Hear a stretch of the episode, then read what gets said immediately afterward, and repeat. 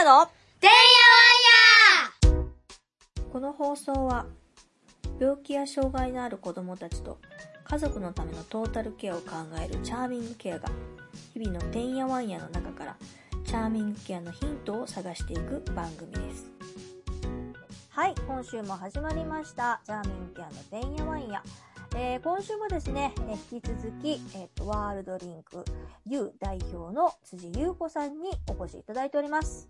よろしくお願いします。よろしくお願いしおます。願いします。えーはい前回はですね、あの、割となんでこういうね、えーことをお仕事というか、はいえーなりわいにしてるんですか？みたいなお話だとか、あとは、えっ、と、まあ、背景ですよね。まあ、辻さんの体験みたいなところをお聞かせいただいたんですけども、今ね、私、あの、事前にお話聞いた中でね、はいその、コーチングっていうところをちょっと注目して、はい。その日本日本実行機能コーチング協会っていうね、はいちょっと長いんですけどいませんそういうのをね立ち上げるっておっしゃっておられて私ね本当ちょうどそう思ってたの。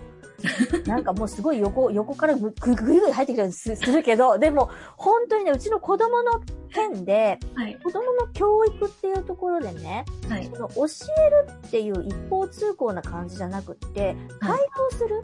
って言ってすごく大切だなと思っててそういうのをなんかこうね今後はいあのやれれるっていうとそこすごい聞きたいなと思うので ぜひともちょっとお話を聞かせていただければと思います。よはい。ろしくお願いします。はい。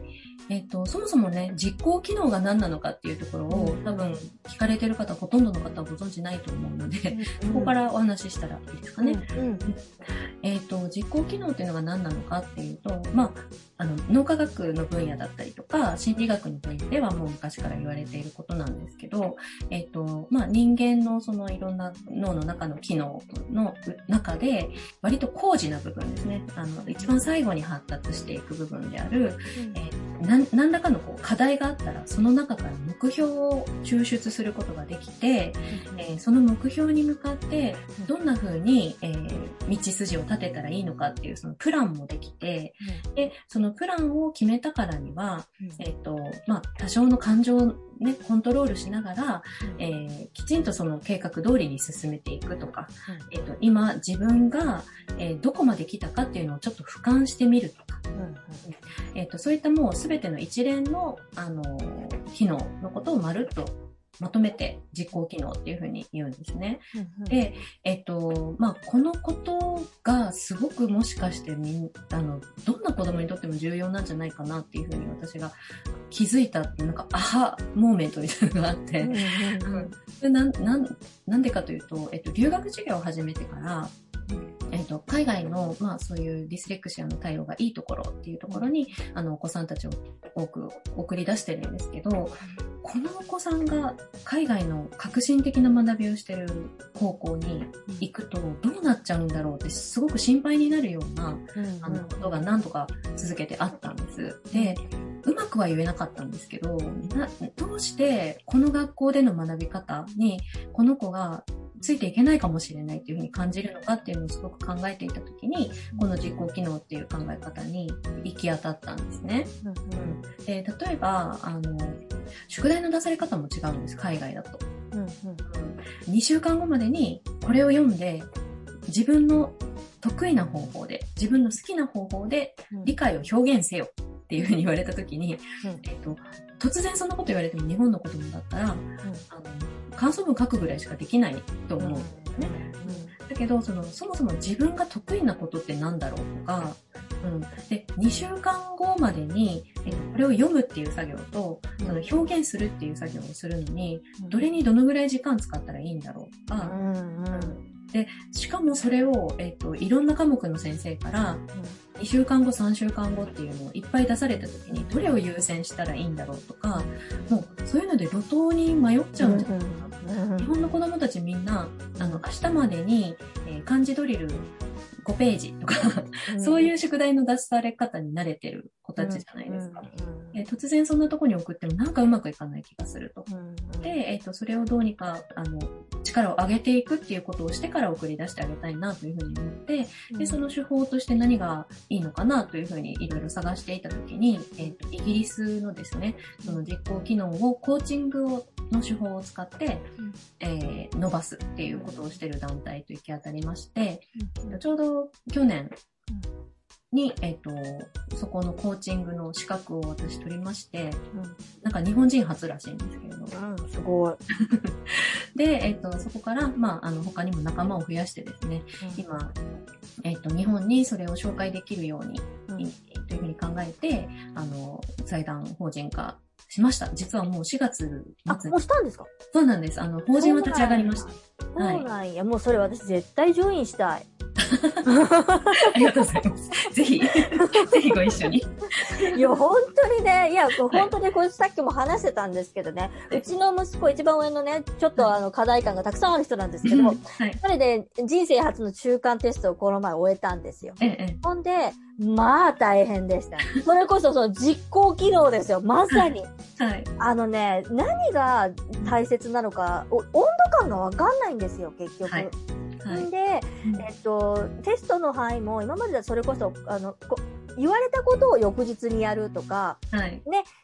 せいぜいそれぐらいの期間間なんだけれども、はい。1ヶ月やったうちのここまでの範囲を、いしかもね、今時う、うちらの時って割とうんテストだけだったじゃないですか。中間テスト5つまでここまでの範囲やっとけよぐらいの感じだったじゃないですか。はい。はい。今違うの。課題も一緒に出すの。え？課題もあるの。あテストそう、テストにも出るし、その提出物を、えっ、と、そこの日までに終わらせて提出しなさいよって言われるんですよ。おー。そうなると、うん軸が2つ走るわけですよ、そもそも。はいはいはい。課題は出さなきゃいけないけけど、一緒なんですよ。内容は一緒なんですけど、もはう彼の中では2つになってるわけですよ。課題をやらなければいけない、テストもやらなければいけないって、うんガッチャンコできないんですよね。はい。でその中その大切なところはどこだとか、先生はどこ、ど、どの温度感でそういうことを言ってたんだっていうのが分かんないもんだから、はい。あの、もうしょうがない、もう弱いなっていうのが分かったから、一覧表にしてですね、全部私、全部教科書持ってこいって言って、教科書の範囲全部持ってこいって言って、バーって持って、はいほんで、一覧表にして、はい理解の問題なのか、暗記の問題なのか、そこをまず分ける。で、それもレベル1段階から5段階評価までにして、あの、数字で分ける。で、はいあと、テストでこのボリューム、例えば振り返りのね、復習のところだったら、もし私ら先生だったら、はい中学1年生でもないのに、そんなところに50点も60点も差がないじゃないですか。うんうんうん。でそこはもう、てせいぜい出て15%ぐらいだとか、はいそこのは範囲予想のパーセンテージを書き入れるうんっていうのをやって、はでい、えっと、しかも段取りもできないから、うんその、要は明日テストやるのに、明後日テストの内容をその前の日にやっちゃったりするんですよ。違う違う違う、そこはそういう段取りじゃないみたいな。とりあえず、3日前、3日前からちょっと段取りをつけて、あ。を作って渡したんですよ。うんほんならもう、それこそ目から鱗ですよね、彼からはいすごーいってなって、うん。わかりやすいって言って、スーパー母ちゃんにしかできないですからね。でも、うん不得意であることはもう間違いないから、そうです多くね。の人がこれを分かりやすくするのは何だろうと思ったら、はい。もうやっぱその数字的な問題ですよね。はい。数字で1から2、どっちが多い、低い、いい、いい色とかね、例えばね。目で見てわかる。目で見てパッと分かるっていうものを作らないと、これは喋ってるだけでも喋ってる時間もったいないなと思って。まあ、あの理想的には多分それを自分自身で作れるようんにそうなです、そうなんです。ね。うん。あのいずれはしていきたいですね。うんうんただこういうここういうことだよ。こういうことをみんなは多分頭の中でやってんだよって。うんうんみんなやってんだよ。だけど、あんたはどうも苦手だから、うんあの、でもしかも彼はちょっと目標があるもんだから、うん落とすわけにいかないと。ここはやらなきゃいけない。睡眠時間削ってでも、みたいな感じでいるんですよ。いやぁ削ったらあかんと思うで、って言って。大事ですしっかり寝ることが多分な、あなたの第一課題やと思うで、って言って。で、寝る、しっかり寝てや頑張るためには多分こういうのがいいと思うで、って言って、いや、やるやらんは知らんで。ただ、はいこういうことを頭でみんな描きながらやってるって言ったら、そうなんやーって言ってて、でも、うん。そこまで関係性を築くのに、あの、せんこの前も話したかもしれないけど、私らやっぱ1年間ぐらいぐーんと話をして、その病気の時にね、人間関係、良好にしてきてるから、はい。これ、これだけできてるっていうところが私の中ではあるんです。はい。多分、中学校1年生って反抗期とか思春期になってる、しかも異性の男の子だから、はい。こんこと多分しづらいと思うんですよね。そもそもね。親子だからこそうまくいかないっていう時期もね。そうそうそうそう。ね、そうそう。でも、そこの、その、苦手なんだったとか、ちょっと、ね、そこに親が気づいてるか気づいてないか、うん、本人が気づいてるか気づいてないかだけで、全然違うから、はい、そうなんです。ねうん。やっぱりなんかこう自分の、えっ、ー、と、得意とか不得意っていうのを、あの、なんていうのかな、正当に見つめることができる。うんうん、ちゃんと等身大の自分を、うん、あの理解できる。ってすごいまず第一歩だと思うんですよね。うんうん、そこからじゃないとやっぱり課題も見えてこなかったりとか、うん、えっ、ー、と、より良くなるためのそのモチベーションも湧いてこなかったりとか、まずそこの気づきをね、あの、できるように導いていけるといいなというふうには思ってるんですけどね。どんな風に展開されていこうっていう感じなんですか、えっ、ー、と、そうですね。今とりあえず6月のちょっとあの後半以降になっちゃうとは思うんですけれども、えっ、ー、と、まずは親御さん向けのビデオ講座、オンラインビデオ講座を始めます。うんで、なんで、まず一番最初が親御さん向けなのかというと、やっぱりその、お子さんのコーチングをするにあたり、えっと、親御さんがまずはその理解しないことには、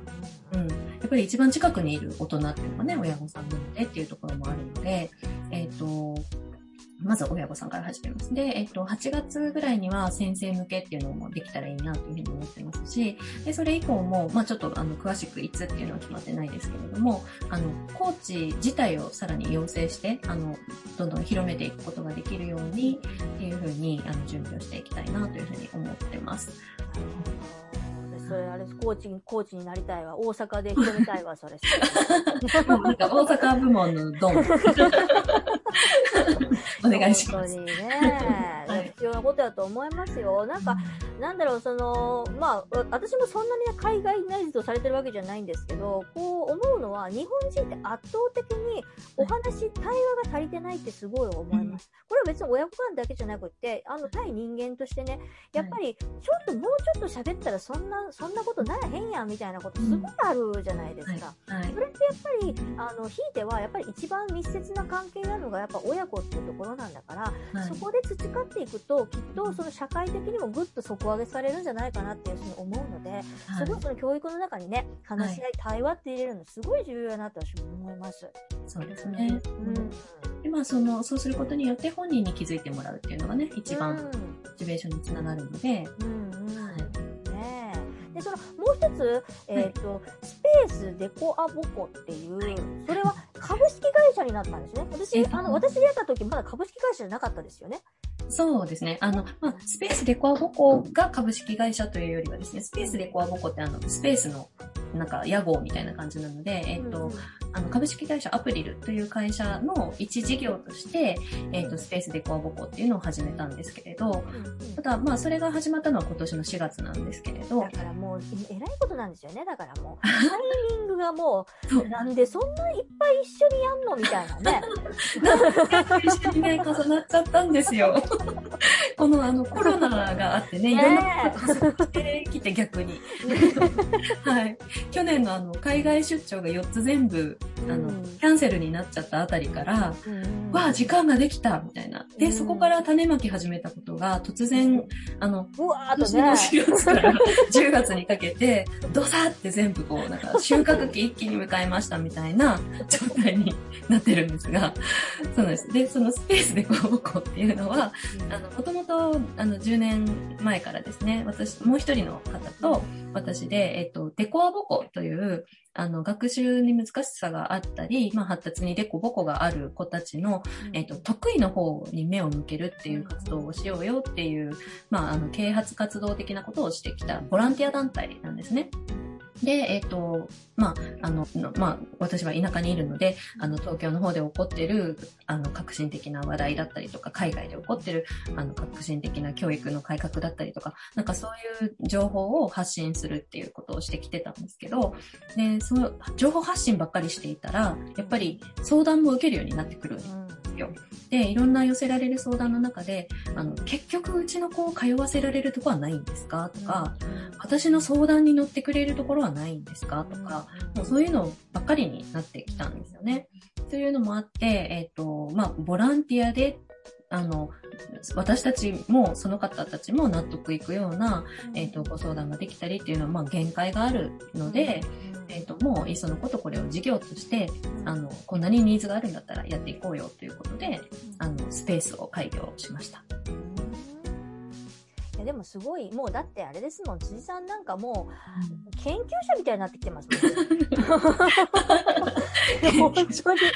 研究者がみたいになってきてるから、やっぱいろんな、その、そうなってくるとね、場所も必要だろうし、考え方も、それ、本もね、本も出るんですよ。それはまあ、あの、うんもともと一から書いたわけじゃないけど、でも本も出るんですよね。そうです。あの、ん海外の、あの、アメリカの方が書かれた、えっ、と、うんディスレクシアの利点にむしろ目を向けていこうよっていう本なんですけれど、えっ、と、10月に、えーあの、和訳をしたものが販売されます。はい。すごいわ。